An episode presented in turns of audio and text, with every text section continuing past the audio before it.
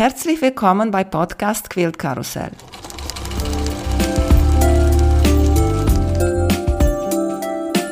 Mein Name ist Emanuela Jeske. Ich möchte euch in die wunderschöne Welt von Quiltern und Patchwork entführen. Heute dabei bei Podcast Quilt Karussell Christina Otte alias Minerva Huhn. Hallo Christina, wie geht's dir? Guten Morgen. Ach, mir geht's gut. Die Sonne scheint. Es liegt kein Schnee, es ist nicht glatt eigentlich optimal, ne? Erzählt uns, wie hast du mit Nähen und Quiltern angefangen? Mit Nähen angefangen habe ich Teenager in dem Nähkurs in der Volkshochschule mit meiner Mutter zusammen. Dort haben wir nach Burda-Schnitten genäht. Damals gab es noch Karstadt. Wir haben dort die Stoffe gekauft und ich habe mir das Schwierigste ever ausgesucht, karierten Stoff. Toll. Und habe mir dann eine Weste, so ganz ordentlich mit Riegel und Beleg und Knopflöchern genäht und Hotpants waren damals in und danach gefühlt 100 Jahre nicht mehr als ich dann 2007 aus meiner Lieblingsstadt Karlsruhe ins Rheinland ziehen musste, war das nicht so toll. Ich sah in einem Internetforum Kleidung für Kinder, die nicht der Stange ent genommen waren und ähm, ja, musste natürlich wissen, wie das geht, wo das herkommt und habe dann wieder einen Kurs angefangen und habe dann mit den klassischen Farbenmix-Schnitten angefangen. Die Leute, die schon länger nähen können, mit Hannel und Lorelei und sowas noch was anfangen oder Bea, dieser Pulli mit der Krone drauf und meine Mädels durften dann mit diesen Kleidungsstücken in den Kindergarten gehen oder in die Schule, die große. Quilten kam erst zum 40. Geburtstag, genau, weil ich wusste, wenn ich damit mal anfange, dann ist das ein Fass ohne Boden, dafür brauche ich Zeit und Ruhe. Vor 10, 15 Jahren war das Angebot an Quiltstoffen in meinem Universum eher so die Variante, das kommt mir nie in mein Haus. Braun, Bordeaux-Rot, Tanne. Also vor zehn Jahren fand ich Quilten absolut unattraktiv. Das war so die Geschichte in Kürze. Wie bist du zu der Idee zu Minerva Huhn? Ich heiße nicht Minerva. Ich bin schon sehr lange im Internet unterwegs und als Student damals hatte ich einen Nickname. Dann als werdende Mutter und Mutter hatte ich einen Nickname. Und als ich dann nähend im Internet unterwegs war, waren die alten Namen sowas von überholt, dass ich dachte, das geht nicht, das passt nicht mehr, das will ich nicht mehr und brauchte was Neues. Naja, und das war halt in der Phase, wo ich meinen Kindern Pixie-Bücher vorgelesen habe. Und das Lieblingsbuch war Minerva, Luise, glaube ich, geht zur Schule. Das ist ein kleines Pixie-Buch von einem dicken, runden Huhn, das vom Hof lebt, naja, und dann halt irgendwie in der Schule landet. Die ganze Story weiß ich nicht mehr. Ich weiß nur noch, wie es aussah. Gelb und vorne drauf ein weißes Huhn. Somit kam ich dann auf Minerva Huhn. Ich fand die Figur lustig, ich fand den Namen schön und irgendwer hat mich später mal darauf angesprochen, was der bedeutet und Minerva, keine Ahnung, irgendeine griechische Gottheit, weil kam dann ja auch bei Harry Potter vor, glaube ich. Ja, und wenn ich das richtig erinnere, könnte auch die Göttin der Handarbeit oder sowas sein. Müsste ich jetzt nochmal nachlesen, aber das fand ich ganz witzig, dass das dann im Nachhinein auch passt. Hast du über Farben gesprochen vorher? Welche sind deine Lieblingsfarben jetzt? Als erwachsener Mensch zu sagen, Pink in Kombination mit Schwarz und Weiß und Lila klingt zwar immer ein bisschen schräg, weil früher ging ja Pink gar nicht. Ne? Also Pink als Mädchenfarbe, oh Gott, wie peinlich. Mittlerweile ist das die Farben, auf die ich am meisten anspreche, wenn ich selber was mache, was ich in die, wenn ich was in die Hand nehme, dann lande ich ganz oft bei Schwarz-Weiß mit Pink oder Lila oder einer anderen kräftigen, satten Farbe. Aber ich kann nicht sagen, dass das so die absolute Lieblingsfarbe ist, sondern einfach die Farbe, die bequem ist, mit der ich was anfangen kann, mit der ich schnell zu einem Ergebnis komme. Auf der anderen Seite mag ich nämlich auch unheimlich gern das Farbspektrum hier von Caroline Friedlander mit diesen erdigen Tönen, aber die kann ich nicht. Und deswegen liegen die zwar im Schrank, aber warten noch auf mein Gefühl dafür. Und als Hintergrundstoff, ich sehe ein Quilt hinter dir, ein Patchwork, sehr, sehr schön mit Quadrate und so und ist auf einer Seite ist weiß als Hintergrund, auf der anderen Seite ist schwarz als Hintergrund. Ja, den habe ich bei dem Mini-Quilt-Swap von der Modern Quilt Guild aus den USA ertauscht. Die machen jetzt über den Winter immer so einen Mini-Quilt-Swap und das war der, den ich bekommen habe. Also den Quilt hat mir jemand aus den USA geschickt nach einer Anleitung, die es in einem Buch gibt von G's Band. Also ich hatte da vorher nie was von gehört. Wie gesagt, ich habe angefangen, na, habe ich noch nicht erzählt. Ähm, ich habe mit Tula Pink angefangen, mit dem City Sampler. Weil das sind kleine überschaubare Blöcke und da dachte ich, naja komm, wenn du damit anfängst, das sind kleine Stücke, das ist überschaubar, du kannst die Basics lernen und wenn das für die Tonne ist, dann hast du halt nur das Geld fürs Buch und für ein bisschen Stoff investiert und danach lässt du die Sache. Ja, war natürlich nicht so. Und habe dann halt vor mich hingewurstelt. Sachen, die ich bei Instagram gesehen habe als Idee. Natürlich kaufst du auch Pattern weil ich brauche immer ein bisschen Sicherheit und wo ich mich dran langhangeln kann. Als ich dann diesen Quilt geschenkt bekommen habe oder getauscht habe, musste ich natürlich nachgucken, wer G's Band ist. Und dieses Originalbuch ist so unfassbar teuer auf dem Secondhand-Markt, dass es bei mir nur für dieses Kinderbuch gereicht hat, wo halt über G's Band erzählt wird mit Fotos und die Geschichte. Und der Quilt hinter mir, der ist halt einfach unsagbar schön. In der Mitte sind dieses Panel von Alison Glass, mit diesen Kreisen. Das hat sicher auch einen Namen, also Namen kann ich mir nämlich immer nicht merken. Gibt es auch mit schwarz und weißem Hintergrund und das hat die halt aufgenommen. Die schmalen Streifen sind aus diesem Panel und dann hat sie halt mit den Farben gespielt, dass der eine Hintergrund hell und der andere dunkel ist. Und ich finde ihn einfach toll und er passt in diese kleine Ecke und deswegen hängt er jetzt da. Und welche ist deine Lieblingshintergrundfarbe? Weil ich dachte erst mal, dass du das genäht hast. Nee, habe ich leider nicht genäht. Hm. Weiß oder schwarz? Wahrscheinlich modern, klassisch und basic, weil wenn ich mir alte Quills angucke, die sind ja oft blau,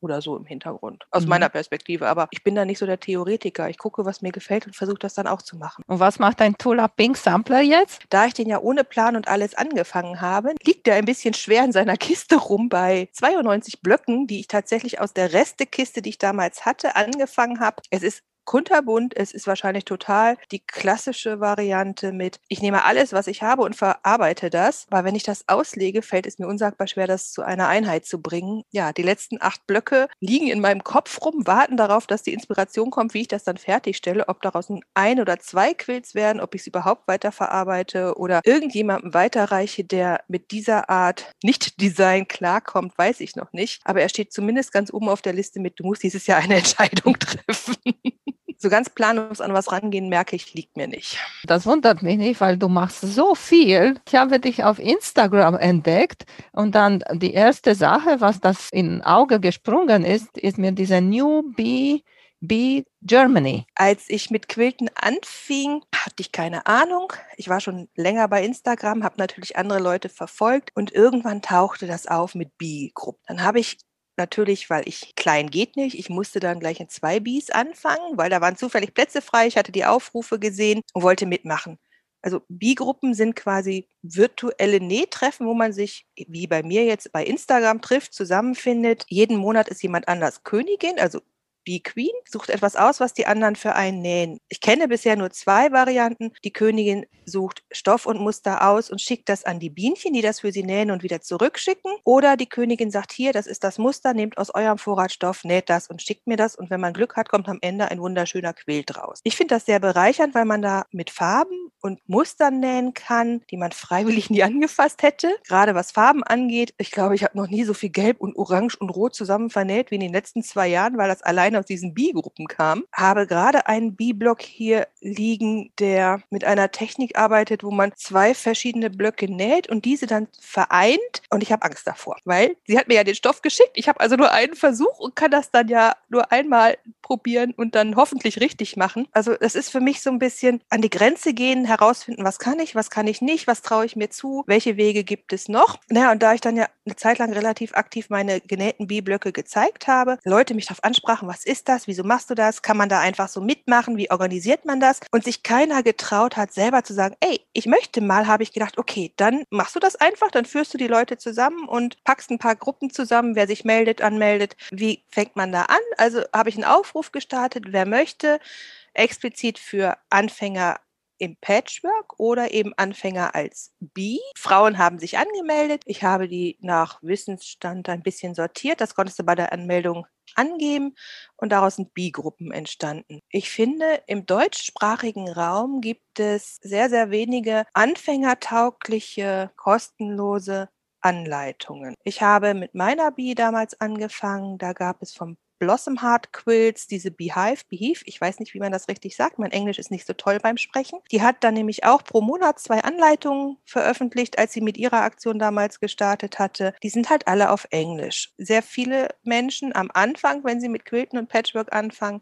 mit den Vokabeln ein Problem haben oder generell Englisch nicht so sicher beherrschen und Angst davor haben, da habe ich gesagt, okay, dann mache ich das auch. Versuche ich einfachste und einfache Patchwork-Anleitungen zu machen und jeden Monat eine eigene Anleitung zu schreiben und zu veröffentlichen und dazu einen, ich nenne es Designer, zu finden, der jeden Monat auch einen Blog herausgibt dazu, dass sich die Bienchen halt aus diesem Pool bedienen können. Sie müssen nicht. Es gibt auch ähm, in den fortgeschrittenen Gruppen zum Beispiel welche, die ganz andere Muster nehmen, sich daran orientieren können. Wenn jemand mitmachen möchte, was muss diejenige oder derjenige machen? Also es ist ja so, dass eine Bi-Gruppe meistens so für zwölf Monate läuft. Ich habe auch Bi-Gruppen gehabt, die waren länger, weil es halt mehr Teilnehmerinnen gab. Aber letztendlich, im Prinzip kann jeder eine ins Leben rufen. Hier, ich möchte gerne, ich suche andere, die mit mir mitmachen wollen. Ich habe auf dem Blog einen Beitrag zum Thema, was ist eine Bi und wie funktioniert das? Daran kann man sich orientieren und sagen, hier, ich suche noch elf, zwölf andere Mädels, die das mit mir machen, eigeninitiativ. Oder halt, wenn man sich nicht traut, wenn man Angst vor der Organisation hat, was aber wirklich nicht viel ist. Man muss ja am Anfang nur sagen, ey, wer macht mit? Und dann die Leute zusammenführen und dann läuft das schon jeden Monat. Bin ich halt am überlegen, ob ich das dieses Jahr nochmal als Organisator anbiete oder nicht. Kommt ein bisschen aufs Feedback drauf an. Und in deine Bs jetzt, die du machst, muss es warten bis nächstes Jahr, um teilzunehmen, oder wie ist das? Ja, die Newbie Bee Germany läuft ja seit letzten Mai oder Juni und das wird wahrscheinlich einfach, wenn die Mädels sich verstehen, werden die das weiterlaufen lassen.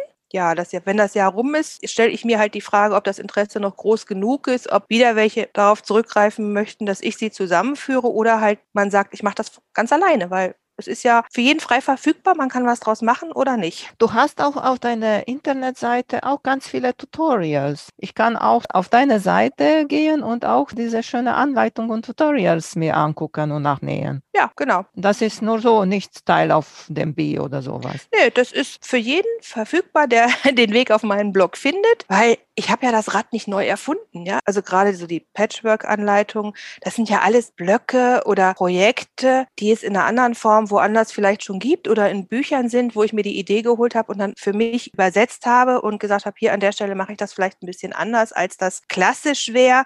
Ja, natürlich, das ist für alle, die den Weg finden, wenn man will, kann man das nacharbeiten. Natürlich freue ich mich, wenn man dann auch noch erzählt, dass man das nachgemacht hat oder wenigstens mir sagt, ey, das hat mir gefallen oder hier hast du einen kleinen Fehler oder ich würde das aber anders machen. Das ist umständlich, macht mir Spaß. Es hilft mir auch ein bisschen Gedanken zu sortieren. Warum mache ich etwas, wie ich das mache? Ich habe ja auch lange Zeit Kurse an der Volkshochschule gegeben, allerdings nicht zum Quilten, sondern ganz klassisch schnell, was du willst und habe halt gemerkt, dass viele Anleitungen so geschrieben sind, dass man merkt, dass es nicht nicht unbedingt für Anfänger tauglich ist. Also da fehlen vielleicht so ganz banale Schritte wie jetzt bügeln. Was mir immer noch häufig passiert ist, wenn ich zum Beispiel auf Papier nähe, dass ich dann nicht ordentlich bügel, dann habe ich den Stoff ein bisschen überlappen und wundere mich am Ende, warum das Muster nicht passt. Ja, ich habe leider nur von der einen Seite gebügelt und nicht von der anderen und dann passt das nicht, weil ich mich verbügelt habe. Das erzählt dir keiner. Also mir hat sowas nie jemand erzählt, wo ich darauf achten muss, wo die Fallstricke sind und ich hoffe, dass es in meinen Anleitungen ein bisschen rüberkommt. Es sind zwar oft sehr, sehr viele Worte, wo ich denke, boah, geht das nicht kürzer? Aber wenn ich mich kurz fasse, dann habe ich wieder diese Anleitungen, die ich überall sehe, nähen Sie A und B zusammen fertig. Aber das ist oft nicht das Detail, worauf es ankommt, finde ich jedenfalls. Und deswegen bemühe ich mich, das ein bisschen ausführlicher zu beschreiben, dass auch jeder, der noch nie mit Patchwork zu tun hatte,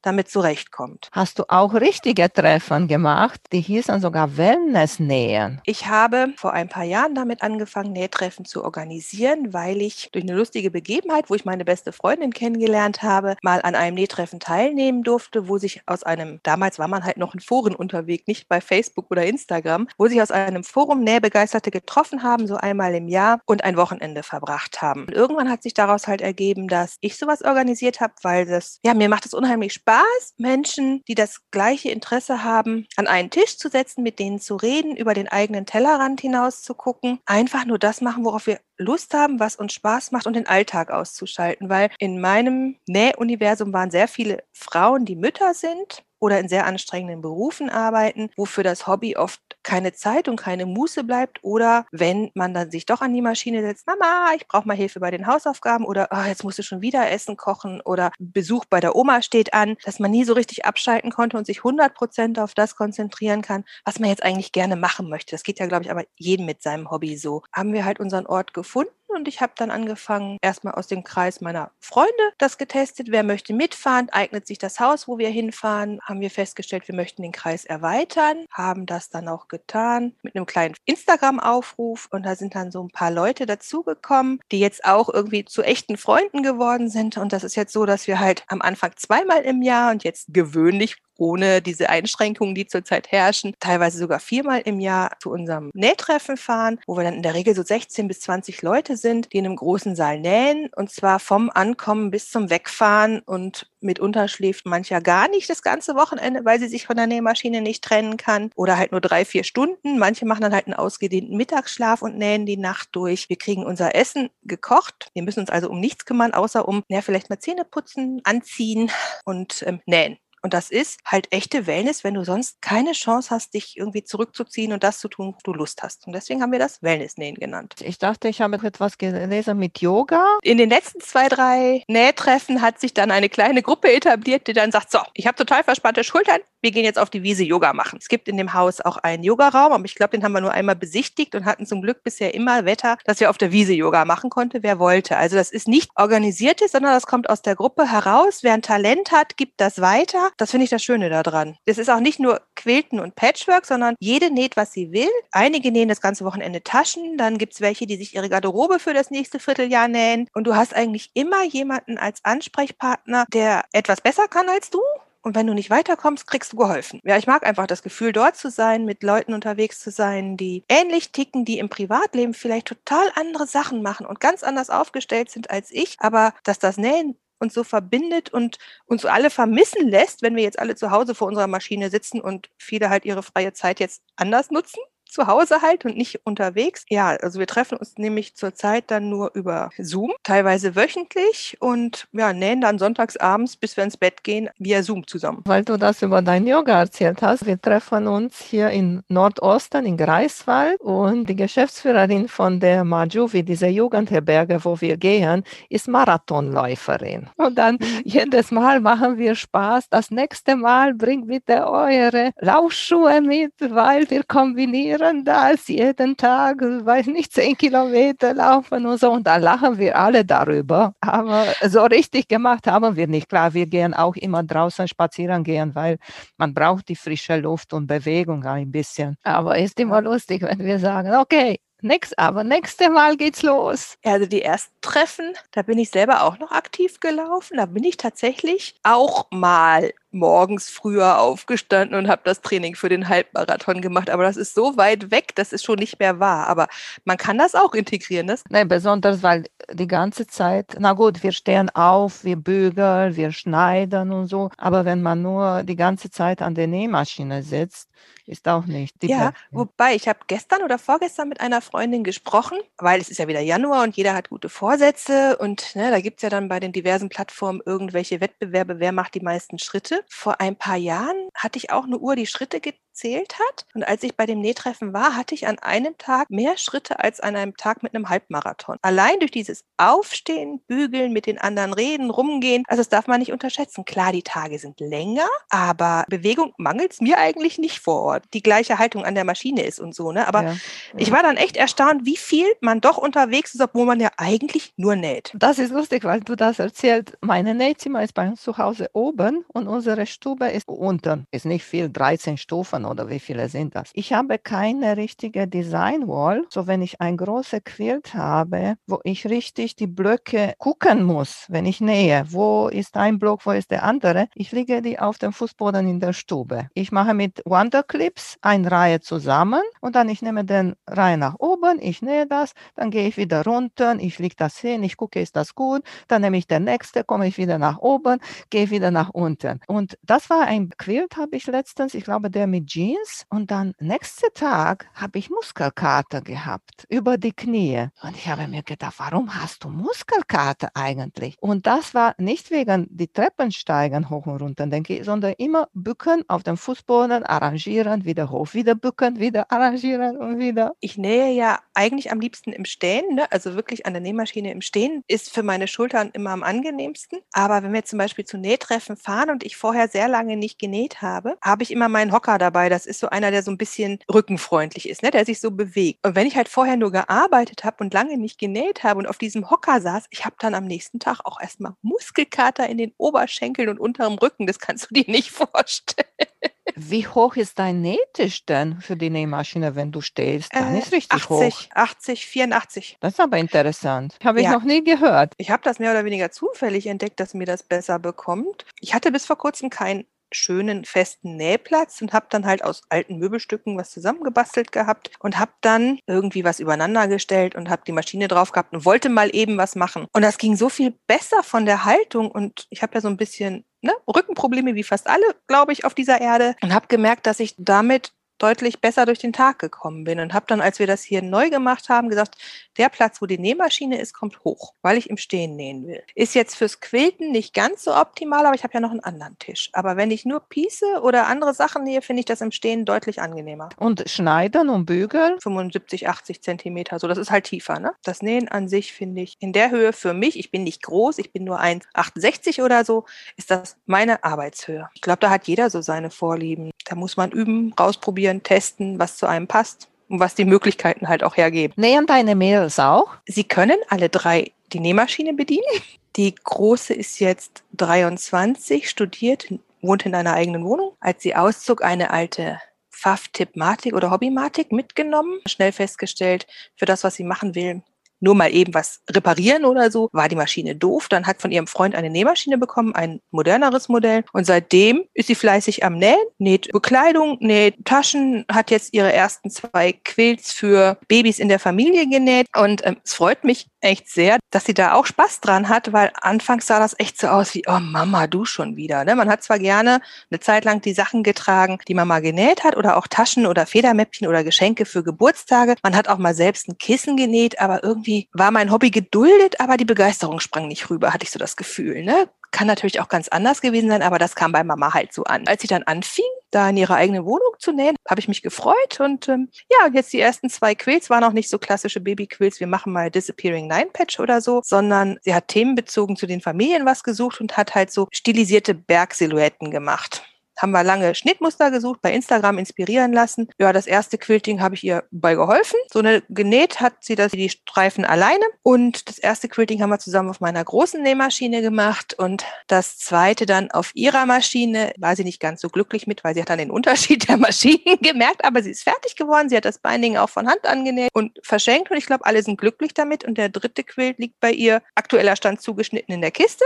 Das wird dann das Geschenk für ihren Freund. Ja, und die anderen beiden, die kleine ist 15, die hat einen Minecraft-Quilt angefangen. Die Motivation ist dann irgendwann auf der Strecke geblieben, nachdem sie gesehen hat, wie viel man da zuschneiden muss. Also das Nähen an sich ist nicht so schlimm, aber das Zuschneiden. Und die mittlere, wenn sie Geschenke braucht, kommt sie und sagt, hilf mir mal, kann ich deine Maschine benutzen, hat Ideen, setzt es um. Aber es ist jetzt nicht so, dass das deren Hobby ist. Also sie können nähen, aber die, wo noch zu Hause wohnen, ähm, lassen mir mein Nähzimmer für mich und fragen dann, ob sie es auch benutzen dürfen. Und dein Mann? Der segelt. Okay, deswegen segeln auch deine Töchter. Ja, die segeln alle, deswegen haben die eigentlich in normalen Jahren eigentlich gar keine Zeit für ein weiteres Hobby, weil das, so wie wir das machen, sehr zeitintensiv ist. Das heißt, eigentlich sind die an den Wochenenden zwischen März und Oktober gar nicht zu Hause, sondern irgendwie irgendwo da, wo man besser segeln kann als im Rheinland. Letztes Jahr warst du hier an der Ostsee, auch in Bürgerenden. Habe ich tatsächlich das Zeitfenster erwischt, wo man noch ein bisschen reisen durfte. Da hatten die Kinder Training in Warnemünde. Von uns aus ist das halt immer sehr weit. Du bist halt zehn bis zwölf Stunden mit dem Auto und den Hänger mit den Booten unterwegs. Habe gesagt, ich fahre sie hoch, aber ich will keine, also Ferienwohnung gab es nicht, weil die waren ja alle ausgebucht letztes Jahr, wenn man spontan was brauchte. Oder so exorbitant teuer, dass ich da keine Lust zu hatte.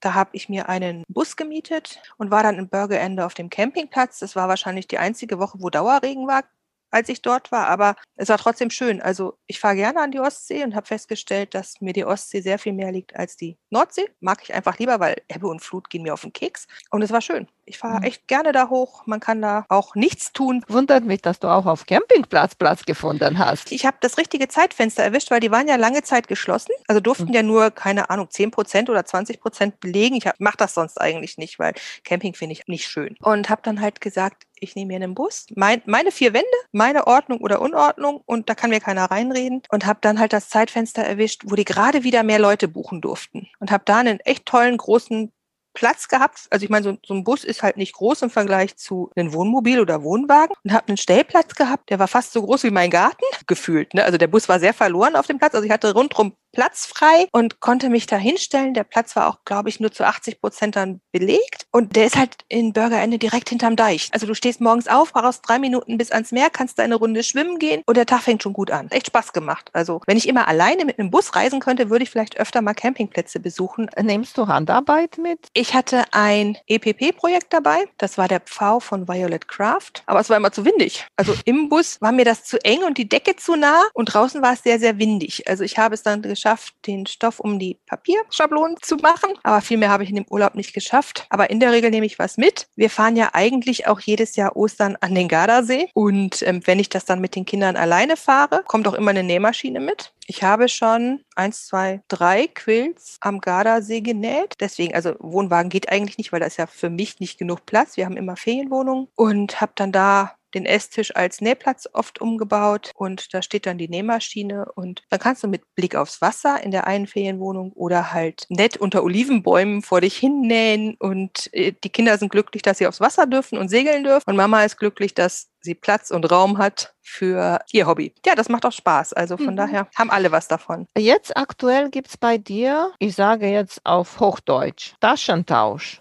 2021. Däschletausch. Ja, das war auch wieder so eine Idee. Ich habe schon ein paar Swaps organisiert. Also auf Hochdeutsch wird man Wichteln sagen, was immer sehr lustig ist, weil wenn du einmal sowas gemacht hast, dann kommen immer wieder Anfragen, wann kommt der nächste Tausch. So, jetzt habe ich aber eine Aversion gegen Wiederholungen. Also wir haben schon mal ein bestimmtes Taschenschnittmuster genommen zum Tauschen, wo dann halt die Teilnehmer ein Taschenschnittmuster kaufen sollten und das dann halt nach Wünschen der zu Beschenkenden genäht haben.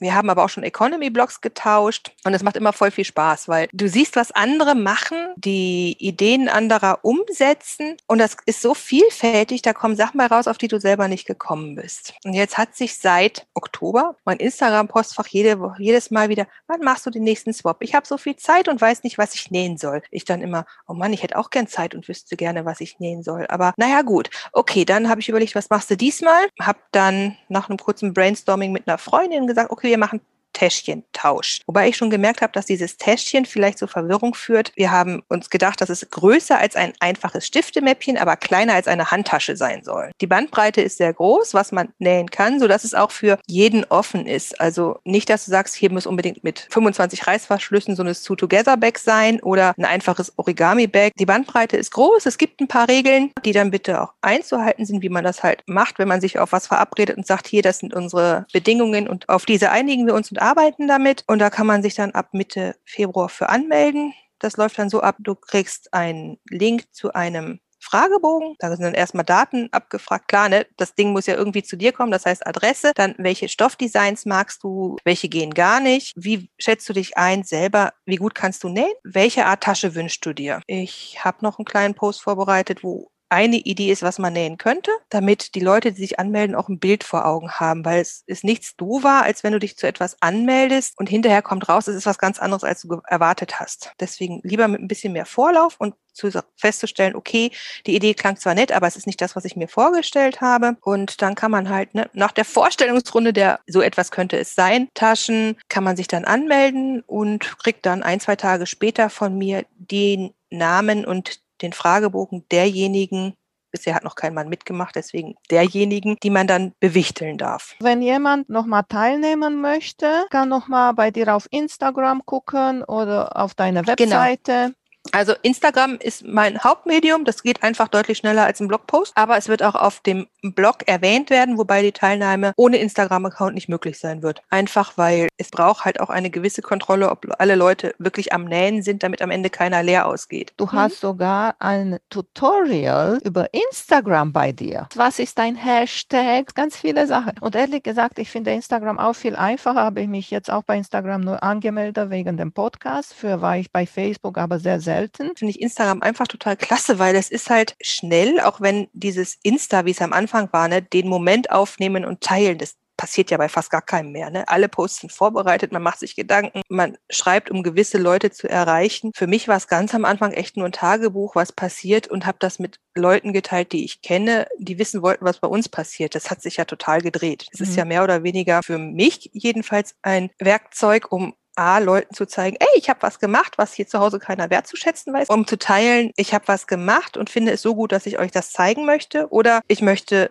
irgendwas weitertragen mit einer Intention. Also es ist nicht einfach mehr nur, so ist mein Alltag, wie ganz am Anfang. Jetzt diese Zeit noch, wir sind unter einem Corona-Lockdown hier. Ich finde es sehr schön, wenn man sich teilen und in Kontakt bleibt mit Gleichgesinnten. Das Schöne ist ja, dass Internet allen Altersstufen und allen Wissensstufen offen ist. Aber dadurch ergibt sich halt auch das eine ein bisschen mehr Wissen als andere und dann so Fragen aufkommen, wozu gibt es Hashtags? Ne? Warum gibt es das? Und wie gibt man das ein? Warum benutzt man das? Also wenn ich das einmal erkläre, ne, mit Fotos, dann kann ich das auch so machen, dass dann jeder darauf zugreifen kann, der möchte und der dann hoffentlich auch einen Mehrwert davon hat. Es sind ja nur meine Worte zu einem Sachverhalt, den es woanders auch schon beschrieben gibt, aber halt vielleicht in Worten, die viele nicht verstehen, die ich kenne. Quasi nur eine Übersetzungsarbeit, so sehe ich das jedenfalls. Du warst unterwegs in 2019 in England bei der Festival of Quilts. Kannst du uns ein bisschen erzählen darüber? Ich habe von dem Festival gehört und ich liebe so Ausstellungen, wo ich etwas für mich entdecken kann. Ich gehe gerne in Museen. Ich wollte aber zu diesem Festival of Quilts, weil ganz viele Leute erzählt haben, das ist so toll, das sind Riesenausstellungen, da hängen immer wunderschöne Quilts. Und dann habe ich gedacht, ich will da mal hin. Und ich hatte für das Jahr für mich keine Reisepläne außer die Segeltermine der Familie. Und so nett das immer klingt, es ist trotz allem immer Arbeit und nicht das, was ich mir ausgesucht habe, sondern das mache ich der Familie wegen. Und habe mir das dann zum Geburtstag geschenkt, nach Birmingham zu fliegen. Habe mich sehr spät für Kurse entschieden, die man dort buchen kann, weil das Festival of Quilts ist A, eine große Quiltausstellung zu verschiedenen Themen. Es ist eine Messe, wo du auch Quiltzubehör kaufen kannst. Und es gibt Workshops und Lectures und wie heißt nochmal? Jenny heißt die von Missouri Star Quilt Company, ne? Ja, genau, Jenny Dawn. Die hat auch einen Vortrag da gehalten. Also du hast ein ganz breites Angebot von Veranstaltungen, die du besuchen kannst. Alles auf einem Fleck dieser Größenordnung und mit diesen Themenvielfalt findest du in Deutschland nicht. Ich habe schon sehr lange verfolgt die großen Ausstellungen in den USA, aber da ich nicht gerne fliege und auch nicht so der Fan von Urlaub in den USA bin, das wird nie stattfinden, dass ich in die USA fliege, um dort so ein Event zu besuchen. Und dann war halt das nächste Birmingham. Gebucht, Kurse ausgesucht. Welche Kurse hast du ausgesucht? Zwei Longarm-Kurse. Der eine war ein Kurs Longarm mit Pantograph, wo du hinten quasi deine Vorlage hast, die du nachfährst. Und einen Kurs Ruler Work, weil ich das ganz spannend fand. Und es war aber alles andere war quasi schon ausgebucht, ja. Also da ich so spät dran war, musste ich halt unter dem wählen, was übrig war. Aber ich wollte unbedingt Longarm testen, weil diese Vorstellung von, du musst nicht mehr den Quilt unter deiner kleinen Maschine durchquälen, fand ich sehr faszinierend und verlockend. Und habe dann einen Ruler-Workshop gemacht bei Amanda Murphy. Der Name sagte mir vorher überhaupt nichts, weil, wie gesagt, ich kann mir echt schlecht Namen merken. Fand das Thema spannend und das war ein Ersatzkurs für etwas, wo die Dozentin nicht da war. Das heißt, er war unterbucht quasi. Es waren nur zwei Teilnehmer, wo zehn hätten sein dürfen. War für uns zwei total klasse, weil wir hatten die volle Aufmerksamkeit und jeder hatte die Maschine für sich. Und das hat so viel Spaß gemacht. Welche Maschine habt ihr dann benutzt mit Amanda? Sie macht normalerweise Bernina. Genau, das war auf einer Bernina, okay. auf der großen Bernina. Ich habe noch nie so eine perfekte, geschwungene Linie hinbekommen wie mit dieser Longarm-Maschine. Ja? Also so Pebbles oder Kreise oder Schleifen im Free Motion Quilting. Ich kriege das auf meiner Haushaltsmaschine auch mit Üben nicht so toll hin wie auf dieser Longarm. Ne? Liegt aber mhm. auch daran, dass ich ja da die Maschine und nicht den Quilt bewegen muss. Also so ein schick fett eingespannter Quilt ist schon nett. Viele denken, oh, diese Maschine zu bewegen, ist das schwer. Aber stimmt gar nicht. Es Nein, ist viel einfacher, ja diese Maschine zu bewegen als diese riesengroße Quilt und dann deine kleine Nähmaschine. Ja, ich meine, ich habe jetzt eine relativ große Nähmaschine mit einem für Haushaltsnähmaschinen breiten Durchlass, aber das kannst du einfach nicht vergleichen. Und allein schon, dass du den Quilt so aufspannen kannst, dass du auf der Rückseite auch garantiert keine Falten hast, ne, klar, das bedeutet alles Übung. Also das ist nicht mal eben aus der Lameng, es ist ein Traum. Und ich überlege die ganze Zeit, wie ich den verwirklichen kann. Es scheitert eher am Raum als an allem anderen und an der Zeit einfach. Ne? Ich meine, das ist ja auch was, wo du Zeit für brauchst. Du musst dich einarbeiten. Die ersten Teile werden dann auch ne, so probestückmäßig sein. Ich leide ja auch an diesem, wenn es nicht perfekt ist, ist es nicht gut Syndrom, was mir viele Sachen sehr schwer macht. Habe ich sehr viele wenige Sachen fertig, also im Verhältnis Aufwand Zeit. Andere Leute schaffen in der Zeit zehn Quills, wo ich zwei fertigstelle, weil ich habe es schon sehr gerne sehr genau passend. Weißt du, was das Fehler ist? Meistens fangen Frauen mit Quilten, nachdem sie ein bisschen Erfahrung oder mehr Erfahrung mit Patchwork haben. Und dann denkst du, ich nehme diese Quilt, wunderschöne Quilt, ganz kompliziert und soll ich damit angefangen zu quilten? Klar, nein. Du musst daran denken, wie waren deine ersten Patchwork-Tops, die du gemacht hast? Wie waren da die Punkte und alles drum und dran? Vielleicht soll man nehmen, okay, ich mache ein Babyquilt und ich quilte das hier. Weißt du, egal wie das ist, nachher das Quilten darauf. Ich habe damals, als ich halt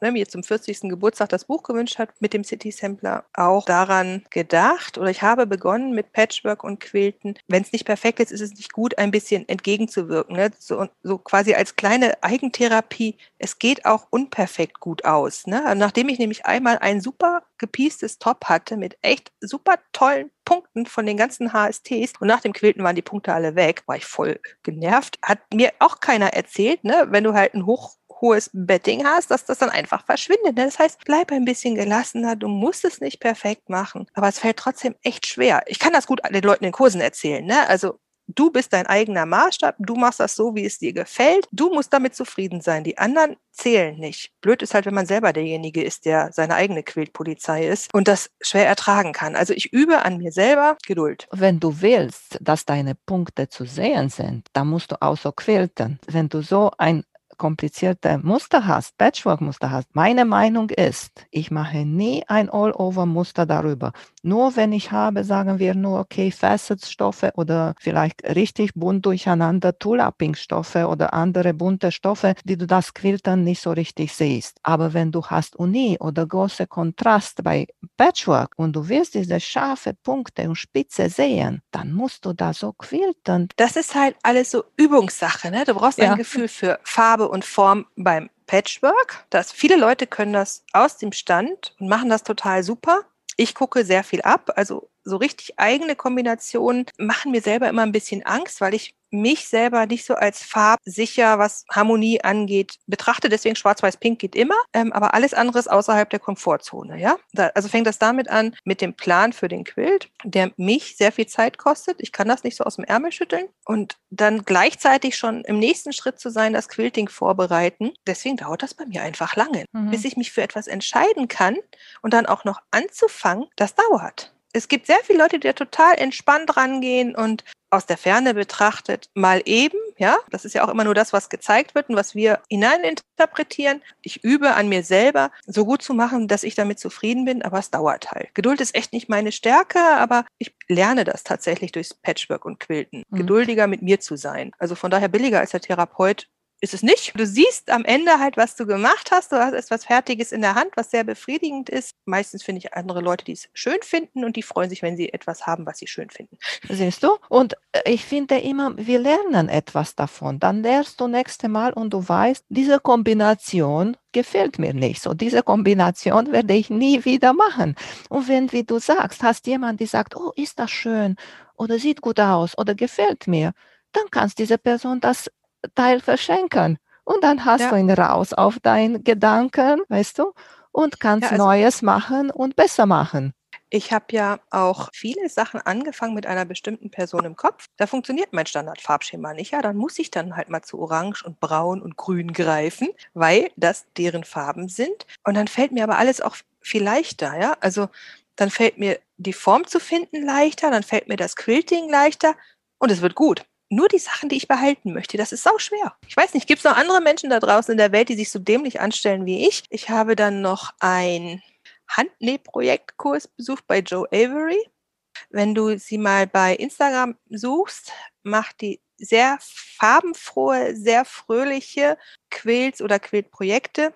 Und die ist auch so eine kleine quirlige. Das hat echt Spaß gemacht. Also das Handnähprojekt, ja, war nice to have, aber die Frau zu erleben war sehr schön hat Spaß gemacht. Und das Allertollste an diesem Festival of Quilts war tatsächlich, ich hatte vorher an einem Christmas Swap teilgenommen, der international organisiert war und hatte eine Partnerin aus den UK. Und die hat mir eine Tasche gemacht, die ich total toll fand. Und die war auch auf diesem Festival. Und wir haben uns getroffen und wir haben uns unterhalten. Es war lustig. Wir haben Familiengeschichten ausgetauscht. Und sie fragte mich dann so, bei wem hast du deinen Kurs? Ich, ich weiß nicht bei wem, aber den Raum und den Kurs. Und sie guckte, ach, das ist die und die und die. Die kennst du nicht? Ich, äh, Nö. Und das war dann ganz nett. Und die hat bei diesem Festival als Steward gearbeitet. Das ist ja so, dass diese Quills dort hängen und du darfst sie ja nicht anfassen. Ne? Du gehst davor, bewunderst sie oder gehst vorbei und denkst, okay, warum hängt der hier? Aber es gibt auch so Führungen, wo du dann mit diesem Steward durch die Halle gehst und Fragen stellen kannst. Und diese Stewards dürfen die Quills dann mit Handschuhen noch anfassen, mal die Rückseiten zeigen, weil von vorne sieht ja oft vieles hübsch aus, was von hinten dann nicht ganz so hübsch ist. Und ja, ich gucke mir auch gerne Rückseiten kann, weil ich kann ja nur lernen. Ja, also ich kann es ja nur gucken, ah, so wurde das gemacht. Gute Idee, vielleicht probiere ich das auch mal. Ne? Ich hatte mich 2020 auch als Steward beworben bei der UK-Gilde. Ja, aber 2020 gab es ja kein Festival. Und ich hatte mich so drauf gefreut. Der Flug war gebucht, eine Freundin von mir wollte mitkommen. Wir hatten das Hotel gebucht. Das ist ja so, wenn du in Birmingham ankommst mit dem Flugzeug, sind ein paar Hotels auf dem Flughafengelände und du steigst in so eine kleine Monorailbahn und bist in fünf Minuten auf dem Messegelände. Das heißt, du kommst aus dem Flugzeug, kannst rüberlaufen und bist in 15 Minuten auf diesem Festival. Also du hast alles dicht beieinander, keine langen Wege und hab dann halt mit der Christiane ein Hotel gebucht gehabt und wir wollten halt zusammenfliegen und ich wollte Steward machen und das ist halt nicht nichts geworden. Ja, und das ist echt lustig in diesem Hotel, wo sonst halt nur so Businessmenschen sind, sind zu diesen Festivalzeiten überwiegend Frauen, ist ist halt so, ne? Ein paar Männer dazwischen, die dieses Hotel gekapert haben. Es wird teilweise Frühstückszeiten pro Zimmer ausgegeben, weil es halt echt voll ist. Und dann gehst du halt rüber zur Messe. Und selbst beim Frühstück triffst du Leute, sprichst sie an oder sie sprechen dich an. Und ach ja, ne, welchen Kurs hast du denn? Oder was gefällt dir besonders gut? Ich habe ein Quilt in der Ausstellung erzählt, die eine und so, ne? Und das Witzigste war echt, ich glaube, am dritten Tag beim Frühstück treffe ich zwei Frauen. Wir waren dann am Tisch Christina, Christina und Christiane. Und alle aus dem gleichen Landkreis gefühlt, ne? Also wir wohnen alle um Köln rum. Es war total witzig. Haben abends dann auch zusammen gegessen oder mit anderen, die ich über Instagram Instagram kannte, hatte ich mich verabredet. Also so Blind Dates dann, ne, so vor Ort und gucken, ob die Chemie stimmt. Wir waren dann zusammen indisch essen und ja, wir wollten dann schon den Tisch reservieren, ging aber im Januar noch nicht. Also es ist schon so Klassenfahrt-Feeling, je nachdem, ob man früher als Kind Klassenfahrten toll fand oder nicht. Aber ich fand die immer gut. Du nimmst so viel mit, ja, also Eindrücke von Quilts. Ähm, es war auch total krass, den, den Quilt von der Claudia Pfeil in echt zu sehen, diese 120.000 Millionen kleinen Perlen, die dir da aufgenäht hat, ne? Das war lustig. Wahrscheinlich beides, ne? Ja. Ich, mhm. ich müsste ich wieder in der Anleitung nachlesen. Auf jeden Fall ein Quilt in einer Größe, die groß ist, in leuchtendsten Farben, in einer Zusammenstellung, die einfach nur Fröhlichkeit verbreitet und dann ein Quilting dazu, plus diese ganze Handnäharbeit. Äh, der Wahnsinn, ne? Also mhm. käme für mich nie in Frage. Also ich würde sowas nie schaffen können, aber einfach davor zu stehen und zu gucken, wow, mhm. war schon klasse. Die wohnt ja zum Glück auch hier in der Gegend in Krefeld und war ich dann danach auch mal bei ihr in der Werkstatt, bevor sie jetzt umgezogen ist und naja, dann kam ja der Lockdown, also wurde nichts mit ihre Longarm mal ausprobieren, weil sie einen anderen Hersteller benutzt. Bevor ja. ich mir eine kaufe, wollte ich ja mal andere Modelle testen. Ne? Richtig. Ne? Ich, und ich kenne, ich kenne halt. Claudia. Ich war bei ihr, weil ich hatte früher von, von APEC US ein George, der Sit-Down-Version. Mhm. Super. Das genau. ist so, auch so einfach. Aber wie du sagst, am besten muss man den probieren und gucken, was passt. Du magst eine, ich mag andere und genau. es ist immer so. Und was sehr wichtig ist, ist auch die Großen. Wenn die Kinder ausziehen. Gut, die sind jetzt 15 und 16, die beiden. Das ist echt witzig. Also Nähen ist das Hobby in meinem Leben, wo ich bisher die meiste Zeit mit verbracht habe, so am Stück. Ich musste so lachen, als ich den ersten Podcast, der war mit bei dir jetzt im Quiltkarussell. Der erste Podcast war mit Grete von Grete. Salat, genau. Den habe ich im Auto gehört mit meiner Tochter, nachdem du mich angerufen hattest, wo wir an der Inventur am Zählen waren. Und dann dachte ich, jetzt hörst du mal noch andere Podcasts und hatte den von Grete gehört und saß mit meiner Tochter im Auto. Entweder musste ich lachen, weil ja, genau so ist es, ne, dieses Phänomen Männer auf Quilt-Festivals. Allein durch ihre Anwesenheit sind sie schon King. Und Frauen sind ja eher, guck mal, hier ist ein kleiner Fehler, ne, so die Variante. Oder halt, mein Kind musste lachen, weil ja, genau so bist du auch. Hihihi. Wir hatten echt Spaß dabei und ich habe mich in vielem, was Grete gesagt hat, so wiedergefunden. Das schreiben sehr viele, ehrlich. Das freut mich. Du hast einen besonderen Tipp für Anfänger, weil ich sehe, du machst auch sehr viel für die Anfänger. Also, wenn jemand aus meinen Kursen zu mir kommt und sagt, er möchte mit Patchwork anfangen, kommt ja oft die Frage, kann ich das? Und dann sage ich immer, du kannst alles, was du willst. Du musst es nur wollen, dieser klassische Spruch, ne, den jeder hat. Das nächste dann, du darfst einfach keine Angst haben. Ne? Also Angst vor Fehlern blockieren einen total, dann fängst du gar nicht erst an. Aber wenn du sagst, okay, ich traue mich jetzt und ich fange an und fange mit was Leichtem an. Du musst ja jetzt nicht mit einem Dear Jane oder so anfangen, ja? So ein Handnähprojekt, sondern nimm dir einfach einen Charmpack und mach die erste einfache Babydecke und daran kann man schon so viel lernen. Das Quilten üben nicht unbedingt auf deinem Erstlingswerk, sondern nimm einfach nur einfach einen Unistoff oder einen, der ein Muster drauf hat, das du nachquilten willst. Das hilft schon total viel. Und lass dich von den anderen nicht ablenken, davon abhalten, das zu tun, was dir Spaß macht. Ich habe eine sehr gute Freundin, die total anders an Nähen äh, herangeht als ich. Und es ist quasi schon so ein Running Gag zwischen uns, du würdest das wieder anders machen, so oder das ist dir nicht gut genug oder so. Aber da können wir beide drüber stehen, weil wir beide wissen, jeder ist mit dem, was er tut, für sich damit zufrieden und ist egal, was die Quilt- oder Nähpolizei dazu sagt. Mach dein Ding und lass dich nicht von anderen davon abhalten oder es dir ausreden, nur weil du das nicht nach deren Stiefel machst. Also das Thema Handnähen steht dann auch auf der Liste irgendwann, so in den nächsten 100 Jahren. Aber viel spannender, also für mich jetzt das Zukunftsprojekt schlechthin ist, nachdem ich jetzt den Beitrag von dir von Esther Miller gehört habe, ist mir dann so eingefallen, dass seit Erscheinen des Films ein amerikanischer Quilt, den mochte ich schon, bevor ich überhaupt nähen konnte, ja. Also das stimmt nicht ganz, weil ich konnte nähen, aber ich hatte mit Patchwork nichts am Hut. Dieser Film, wo die Frauen alle um diesen aufgespannten Quilt sitzen und das Kind unten drunter, das war für mich echt Offenbarung klingt jetzt ein bisschen übertrieben, ne? aber das war so dieses Gefühl, was dort in diesem Film gezeigt wird, so ist das bei uns beim Wellnessnähen oft. Ne? Du sitzt zusammen, hast Spaß an dem, was alle tun, es wird getratscht, es wird gelästert, es wird gelacht, es wird geweint, weil irgendwie der Anlass dazu da ist, aber letztendlich ist man gemeinsam vor Ort und schafft das zusammen. Und nachdem ich diesen Beitrag von Esther gehört habe, habe ich gesagt, ja, das möchte ich eigentlich auch mal. Ich möchte einmal meine Freunde an so einem großen Quiltrahmen vereinen und jeder näht ein Stück. Ja, das muss ja gar nicht fertig werden. Das kann ich ja dann selber machen. Ne? Aber wenn von jedem so ein paar Handstiche da drin sind, ich glaube, das wird mein nahes Zukunftsprojekt. Ich wünsche dir viel Glück damit. Bestimmt nachher, wenn wieder Corona vorbei ist und wir können wieder verreisen und Kurse machen, bestimmt kann man auch bei Esther so eine Gruppe einmieten und sagen, liebe Esther, wir sind hier schon zehn, weiß nicht wie viele Frauen und wir möchten alle zusammenkommen. Und dann hat sie das alles da, weil kann ich mir vorstellen, ja. so ein Quiltrahmen nur so für eine Event sich zu bauen, aufzustellen. Weiß ich nicht, ob das ganz einfach ist und wie das geht. Ja, ich glaube, in Deutschland ist das nicht ganz so einfach, das stimmt. Aber so mhm. als Gedanke für die nächsten ja. paar Jahre werde ich das sicher ja. im Kopf behalten. Die Idee fand ich so? schön. Die Quills, die zu Hause sind und fertig sind, haben auch sehr viel Stoffe von Freunden und aus Projekten drinnen, sodass von jedem immer ein Stückchen dabei ist. Und ich habe auch viele kleine Nähgeschenke, hier so Mugrucks und so von Freundinnen hier in meinem Zimmer. Und ich habe ja auch diesen Candy Cat Quilt angefangen, so als Freundschaftsquilt, aber da fehlen mir noch ein paar. Es ist sehr viel Gemeinschaft in ja. meiner Variante Patchwork und Quilten zu machen. Mhm. Ne? So, also, ja. dass du nicht der Einzelkämpfer bist, sondern dass es wirklich, ob es nun Wissen ist, was von anderen mit einfließt oder Stoffe oder tatsächlich Blöcke, es ist das, was es für mich das Leben auch ausmacht, dass du halt wirklich viele kleine ein großes geben. Sehr schön. Das war richtig so ein sehr schöner Spruch für Ende unseres Gesprächs. Kannst du uns noch mal am Ende erzählen, wo du zu finden bist? Also ihr findet mich überwiegend bei Instagram unter Minerva Huhn. Von da aus kommt ihr über das Profil auch auf den Blog der auch Minerva Huhn heißt. Wenn es denn mal wieder soweit ist, nähen dabei sein wollt, könnt ihr mich immer anschreiben über Blog oder Instagram. Wir wissen halt nur nicht, wann das nächste Mal stattfinden wird. Ne? Ja, kommt. Da müssen wir alle ja. geduldig sein.